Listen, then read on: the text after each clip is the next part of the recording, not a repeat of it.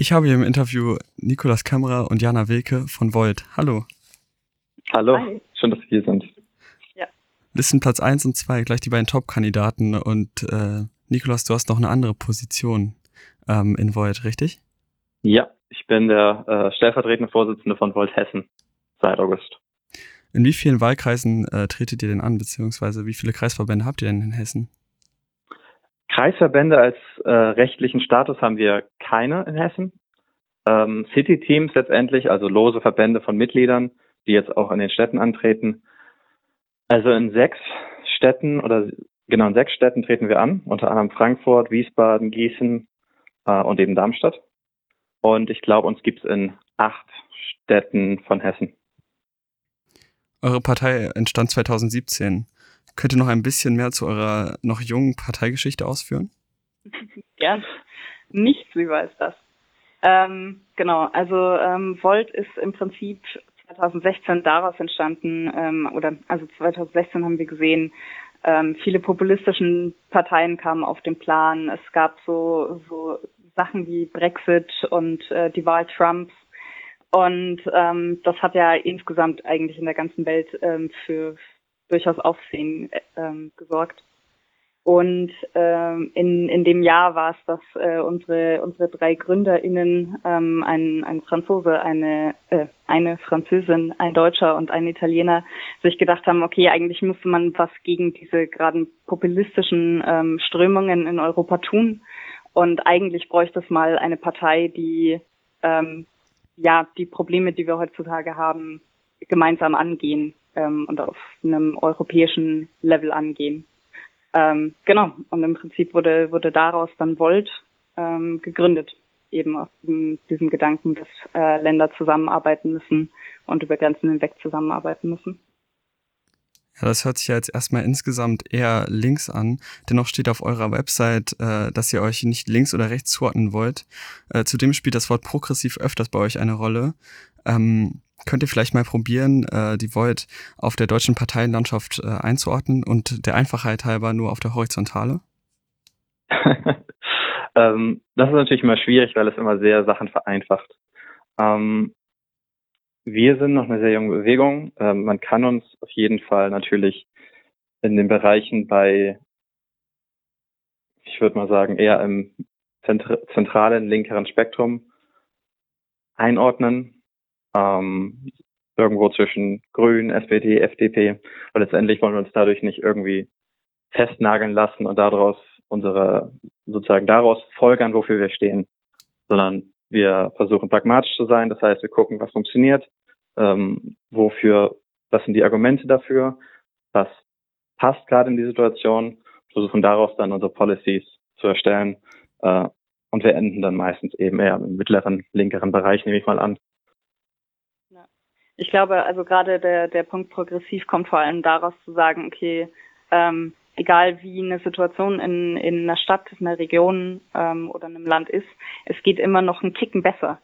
Und das, glaube ich, würde ich, würde ich eher unter diesem progressiven Punkt quasi verstehen, zu sagen, ähm, wir gucken immer, was, was geht noch besser, was geht, was geht anders, was geht schöner quasi. Volt eine klar proeuropäische Partei. Warum? Also, wie, wie, du willst, kannst du machen. Ähm, ja, also die Frage ist ja eher, warum, also ja, warum, warum denn nicht? Ähm, also gerade gerade aktuell sehen wir doch wieder, ähm, dass die ganzen großen Probleme wie zum Beispiel Klima, Migration oder jetzt die Pandemie ähm, machen einfach vor Grenzen ja nicht halt. Und da sollten wir eigentlich danach streben, zusammenzuarbeiten an den Lösungen, die wir dafür, ähm, ja, die wir dafür haben wollen.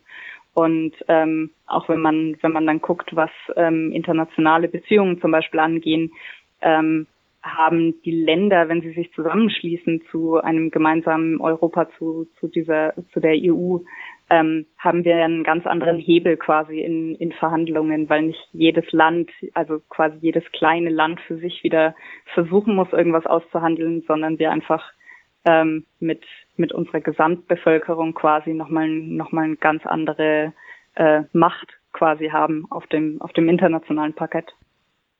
In der EU gibt es ja auch zwei Staaten, die sehr repressiv gegen die freiheitlich-demokratische Grundordnung vorgehen. Zum Beispiel ist in Polen jetzt die letzte Lizenz eines unabhängigen Radios abgelaufen.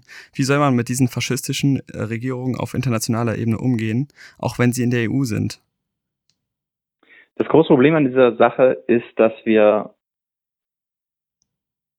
einerseits natürlich mit denen weiterarbeiten müssen. Ähm, nur weil wir nicht mit denen übereinstimmen, müssen wir halt natürlich immer noch irgendwie mit denen reden. Äh, das Problem ist, dass wir nicht viel mehr gerade tun können, sie irgendwie zu bestrafen, sage ich jetzt mal ganz hart, äh, wenn sie irgendwelche Verträge brechen oder Menschenrechte brechen, äh, wegen dadurch, dass die EU ähm, immer alle Stimmen braucht und alles einstimmig in der EU-Kommission letztendlich ähm, bestimmt werden muss. Das heißt, sie blockieren, man kann nicht wirklich sich als EU gegen sie aufstellen, weil wir, so wie die EU aufgebaut ist oder strukturiert ist, es gar nicht zulässt, dass man da tatsächlich sie ausgrenzt oder irgendwie bestraft. Ähm, weil, und deswegen ist auch Volts großer Ansatz, dass wir dieses, dieses Einstimmigkeit oder diese, ähm, dieses Vetorecht, das letztendlich irgendwie jedes Land hat, dadurch ähm, abschaffen und wir die EU, EU reformieren. Es ist tatsächlich eine eigenständige Regierung mit eigenständigen Mehrheiten und das Parlament tatsächlich diese ähm, Macht hat, auch ein Land zu überstimmen und dementsprechend auch Sanktionen zu verhängen, ernsthafte oder ehrliche Sanktionen oder effektive Sanktionen, wenn tatsächlich ein Land mal ähm, diese Verträge in der EU bricht. Okay, ich denke, wenn wir jetzt äh, genauer auf die Organe und wie sie zu reformieren sind einzugehen, würden wir hier den Rahmen sprengen. Äh, dementsprechend gehen wir weiter. Ähm, in eurem Wahlprogramm äh, gibt es immer so, sogenannte Best Practice Beispiele. Diese sind auch bei eurer Wahloffensive immer wieder klar zu erkennen. Wollt ihr mal genauer ausführen, was diese Beispiele genau sind und wie ihr dieses Konzept entwickelt habt? Genau, also die, die Idee der Best Practices ist, dass ähm, wir das Rad quasi nicht immer wieder neu erfinden müssen. Also ganz oft sehen wir, dass das viel, viel Zeit und Energie ähm, auch aufgewendet wird, um damit Parteien sich quasi damit profilieren können, auch ähm, dass sie jetzt was total Neues, Cooles entdeckt haben. Und ähm, eigentlich braucht man das an vielen Stellen gar nicht unbedingt, sondern man, man kann eigentlich sagen, ähm, hey, ähm, Städte und Regionen in, in ganz Europa haben oft sehr ähnliche Probleme und haben zum Teil auch dafür schon ganz, ganz tolle Lösungen entwickelt. Ähm, und genau der Sinn der Best Practices ist es eben zu sagen, ähm, wir holen, wir schauen uns das ab und holen diese Best Practices aus diesen Städten und Regionen zu uns in, in die Heimat quasi. Generell gibt es äh, eine sehr, sehr hohe Präsenz an Wahlplakaten in Darmstadt von der Volt. Und ich habe mich gefragt, woran es liegt, obwohl die Volt eine Kleinstpartei ist. Also erst einmal, wir sind an sich keine Kleinstpartei. Wir haben nämlich tausend Mitglieder überall in Europa. Ähm, aber natürlich, wir sind noch eine sehr junge Partei und in Darmstadt sind wir noch wortgleichsweise klein. Ähm, das hat mehrere Gründe. Das eine ist, dass wir als kleine Partei natürlich das Problem haben, uns kennen noch viele Leute gar nicht. Ähm, wir hatten zwar ein relativ gutes Ergebnis für die Europawahl, haben natürlich auch einen Parlamentssitz bekommen, ähm, aber natürlich haben wir gerade in Corona die Situation, wie erreichen wir die Leute? Und da sind wir da sehr stark auf Plakate gegangen ähm, weil eben jeder irgendwie mal der Wohnung verlassen muss und zumindest einkaufen gehen muss, wo wir so wenigstens die Möglichkeit haben, zumindest mal auf dem Radar der Leute irgendwie aufzutauchen. Ähm, der andere lustige Grund ist, hm. dass wir gar nicht so wirklich wussten, wie viele denn, also wie viele Stückzahlen ähm, wirklich, wie viel das überhaupt ist und ob das viel ist oder mehr ist als andere Parteien. Deswegen fehlt uns da vielleicht so ein bisschen die Erfahrung für Darmstadt, äh, was denn eine angebrachte Zahl ist. Aber ich finde das eigentlich eine ganz große Zahl natürlich, eine hohe. Das Wie groß Limit. ist sie denn? Ähm, ungefähr 1000. ah, okay. Was, was zum Teil, also was wir so mitbekommen haben, zum Teil äh, doppelt so viel ist, als andere äh, Parteien haben, die aber ja quasi das Glück haben, dass sie schon bekannt sind. Und ähm, ich würde tatsächlich gerne noch so einen, so einen dritten Grund mit einführen, der jetzt in Darmstadt nicht unbedingt ganz so äh, stark trägt, aber in anderen ähm, Städten, in denen wir auch ähm, jetzt eben Wahlkampf machen, noch ein bisschen mehr, ist, dass wir, ähm, dass dadurch, dass unsere Plakate ja relativ allgemein sind und diese Best Practices oft auch in allen Städten wiederverwendet werden quasi, ähm, haben wir zum Teil auch alte Plakate einfach recycelt. Also ähm, in, in NRW war im letzten Jahr ja Wahlen und genau, dann haben wir uns gedacht, naja, macht ja, macht ja Sinn, diese Plakate auch bei uns quasi wieder zu verwenden. Und ähm, genau, auch deswegen haben, haben manche Städte in, in Hessen gerade so ein bisschen, sag ich mal, Glück äh, mit den Plakaten. Ah, okay. Ähm, in eurem Wahlprogramm steht, Volt begreift sich nicht nur als Partei, sondern auch als Bewegung und möchte über verschiedene Aktionen, Demonstrationen, Kampagnen und Partnerschaften auch verschieden, äh, verschiedene gesellschaftliche Veränderungen bewirken. Gibt es schon große Beispiele von, von euch gemachten Aktionen? Ja. Nikolas? Ähm, nee, ja, kann ich, kann ich auch nehmen. Ähm, genau. Ähm, also eine, eine der größten ähm, ist wahrscheinlich Europe Cares. Ähm, das ist eine ähm, ja, Spenden- und, und Sammelaktion ähm, zugunsten der ähm, ja, Flüchtlings, Flüchtlingslager an den, an den europäischen Außengrenzen. Genau, und das ist so, so, ich glaube, eins der größeren oder eins der bekannteren Projekte, an denen Volt mitarbeitet. Äh, Thema Flüchtlinge, das Wort ist jetzt schon, äh, schon gefallen. In Eberstadt, Darmstadt wird ein neues Abschiebe, äh, Abschiebegefängnis eröffnet. Äh, wie steht die Volt dazu? Also auf jeden Fall sind wir da kein Fan von. Wir kritisieren sowieso die ähm, Art und Weise, wie manche Bundesländer oder beziehungsweise auch die Bundesrepublik generell ähm, mit der Abschiebung vieler Geflüchteter ähm, umgeht. Und ich denke, das bin ich erstmal kein Fan von. Äh, wir haben uns aber noch nicht tief damit beschäftigt. Deswegen haben wir auch keine offizielle Position zu. Wir stehen dem auf jeden Fall pauschal erstmal kritisch gegenüber. Ähm, müssen wir aber noch mal tiefer leuchten dann. Okay. Gehen wir jetzt ein bisschen genauer auf euer Wahlprogramm ein und versuchen, ähm, konkretere Aussagen äh, herauszufinden. Ähm, Punkt 2.1 bei Bürgerinnenbeteiligung. Äh, dabei setzt ihr vor allem auf die Öffentlichkeitsarbeit hinter Projekten wie dem Masterplan 2030 Plus. Äh, haben Sie schon genauere äh, Konzepte für weitere Beteiligungsmöglichkeiten und wie soll Öffentlichkeitsarbeit gefördert werden? Mm, jein. Ähm, also an der Stelle, äh, zum einen ist es so, also wenn, wenn man in Darmstadt äh, mal so ein bisschen rumfragt, was wir, was wir unter anderem ja auch bei unseren ähm, Ständen, die wir ähm, samstags haben, machen, ist, dass viele Personen ähm, zumindest im Vorfeld gar nicht viel davon mitbekommen haben, jetzt so am Rande vielleicht, als, als er dann am Ende veröffentlicht wurde. 88 Prozent steht bei euch. Ja, ähm, und ähm, genau, also da, ähm, ähm, sorry, ich habe den Faden verloren, Nikolas. ähm, okay, den Faden verloren. Ähm, genau, das, das Problem ist, dass Bürgerbeteiligung wird angeboten von der Stadt, das ist auch sehr, sehr gut. Ähm, finden wir an manchen Stellen auch ähm, schon nach, wie wir es uns vorstellen. Das Problem ist, dass viele Leute diese Sachen nicht mitbekommen. Auch der Masterplan 2030, das Wort, da konnten sich auch Leute einbringen.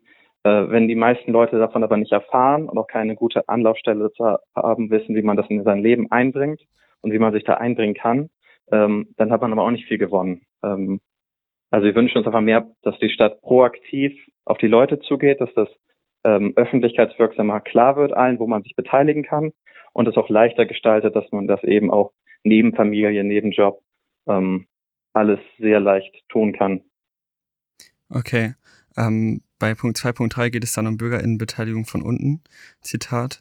Wir wünschen uns eine Aufstockung der finanziellen Förderung von Vereinen und Initiativen und treten für eine intensivere Zusammenarbeit mit ihnen ein. Wie soll das geregelt werden, welcher Verein oder welche Initiative mehr Förderung bekommt und wie wollt ihr die damit zusammenhängenden bürokratischen Prozesse minimieren? Okay, ich mach's. ähm, ich habe den Absatz natürlich gerade nicht im Kopf, wir haben 60 Seiten. Aber letztendlich geht es darum, welche genau es sind.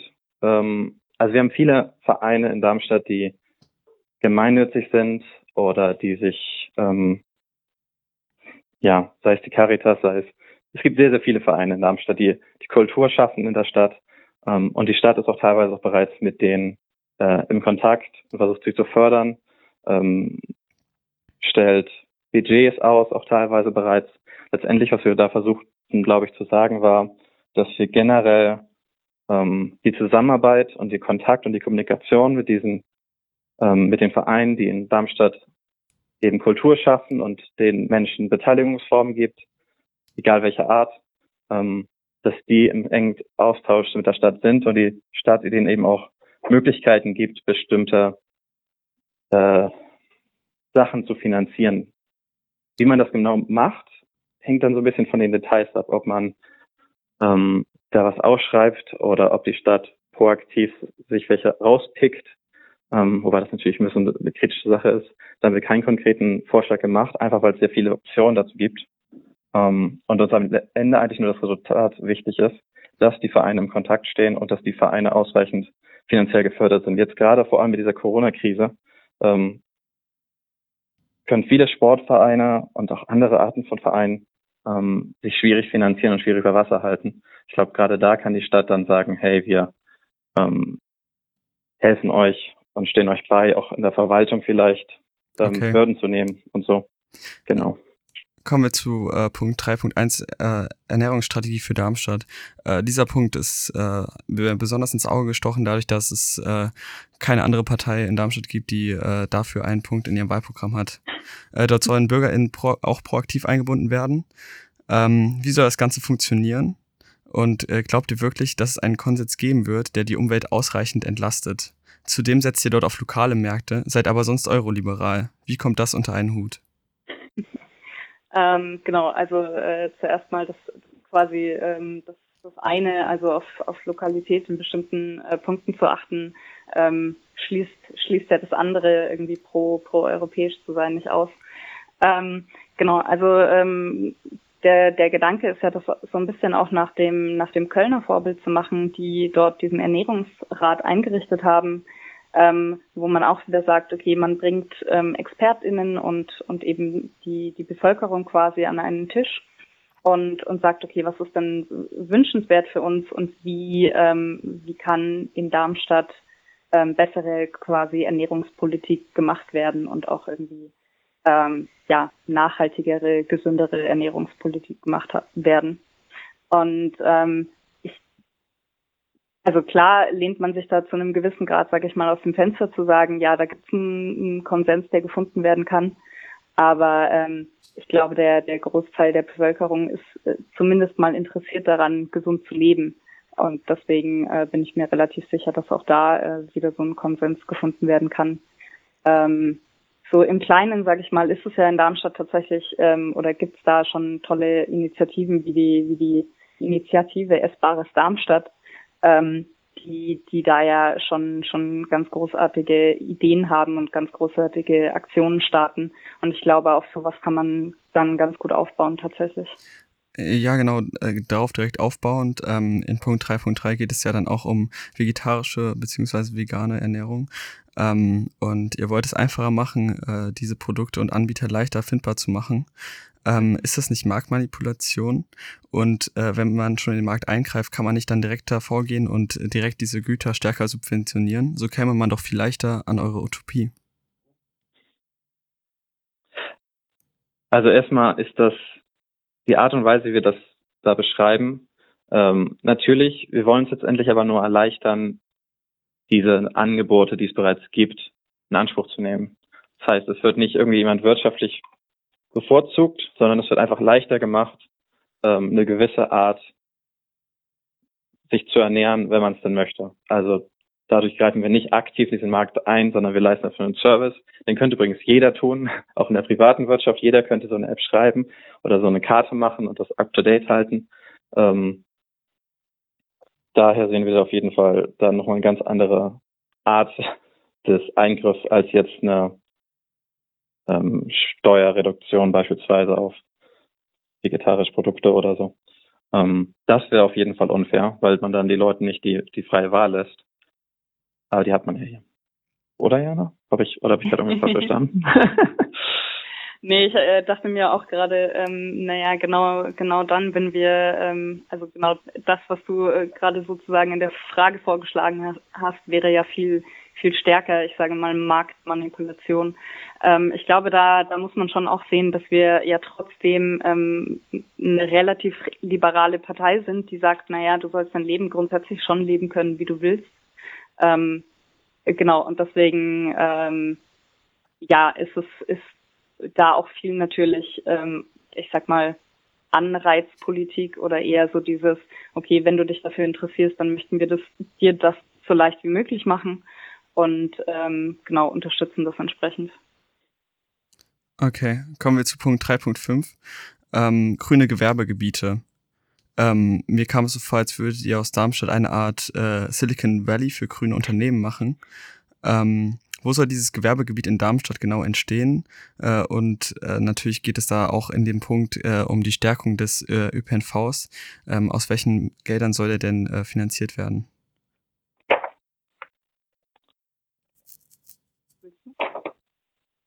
Soll ich? Okay. Ähm, ich gucke gerade auf 3.5, einfach damit ich weiß, was da genau steht. Ähm, genau, also wir sagen ja nicht, dass es ein neues Gewerbegebiet erstellt werden soll, sondern nur, dass die bereits bestehenden Gewerbegebiete in den kommenden Jahren ähm, Richtung Klimaneutralität entwickelt wird.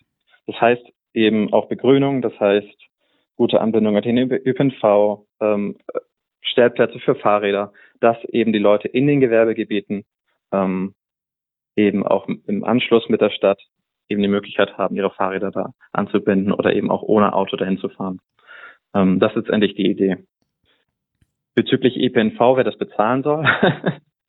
ähm, naja, die Gewerbegebiete sind teilweise auch schon angebunden. Das ist natürlich auch im Interesse des äh, ÖPNV-Anbieters. Das ist so, das ist wie jede andere ÖPNV-Vergrößerung auch ähm, da wüsste ich gerade gar nicht. Aber wir fordern das, glaube ich, auch in dem Kontext gar nicht. Also generell fordern wir bessere Anbindung von Bus und Bahn, einfach weil es den Leuten ähm, auch eine Alternative zum Auto erleichtert und man teilweise einen Kilometer laufen muss bis zur nächsten Haltestelle. Ähm,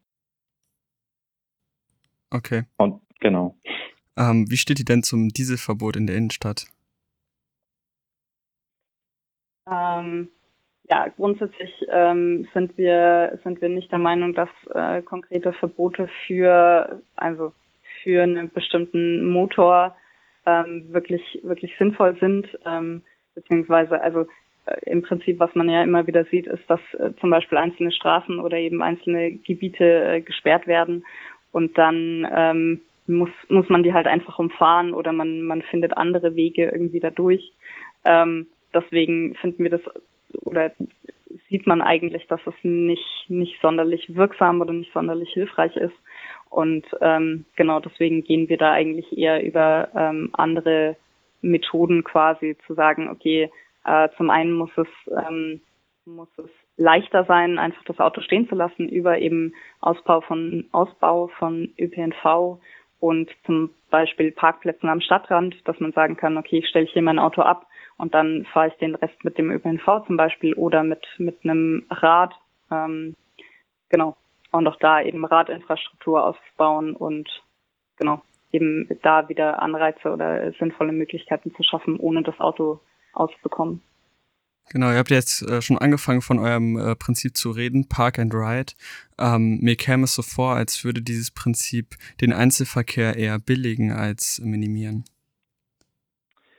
Naja, ähm, was heißt billigen? Also der, es gibt hier verschiedene Ziele, die wir verfolgen. Park and Ride spricht natürlich vor allem Leute an, die außerhalb der Stadt wohnen, sprich im Landkreis. Ähm, gerade auf dem Land ist die ÖPNV-Anbindung echt bescheiden. Ähm, und es gibt viele Leute, die aus verschiedenen Gründen ihr Auto brauchen oder weil sie nicht gut angebunden sind und so weiter. Kommen wir auch mittelfristig, glaube ich, nicht so schnell weg, dass Leute auf dieses Auto angewiesen sind. Ähm, das ist auch, das wird gebilligt, meiner Meinung nach. Wir müssen nur gucken, dass alle Leute, die es, für die es eine Alternative gibt, ähm, dass die eben eine gute Alternative haben, zum Beispiel Fahrradfahren, ÖPNV, dass es so weit gefördert wird, bis es eben sozusagen die nicht mehr ausbaubar geht und das Auto nicht mehr ersetzen kann. Ähm, Park and Ride spricht ja eigentlich explizit nur an, dass alle Leute in die Stadt wollen mit dem Auto ähm, weil sie vielleicht vom Landkreis sind und da nicht gut angebunden sind, dass die nicht bis in die Innenstadt damit fahren, sondern wenigstens an den Rand und dann die Darmstädter ÖPNV ähm, nutzen können.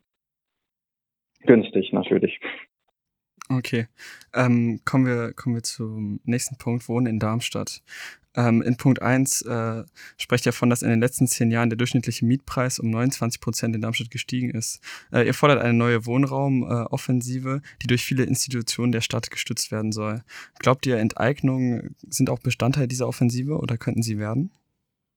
Also von Enteignungen, ich, ich liebe nehmen jetzt mal, äh, von Enteignungen distanzieren wir uns da schon recht krass. Ähm, ich glaube, das ist noch gar nicht mal notwendig. Es gibt viele, viele andere Möglichkeiten, die wir haben.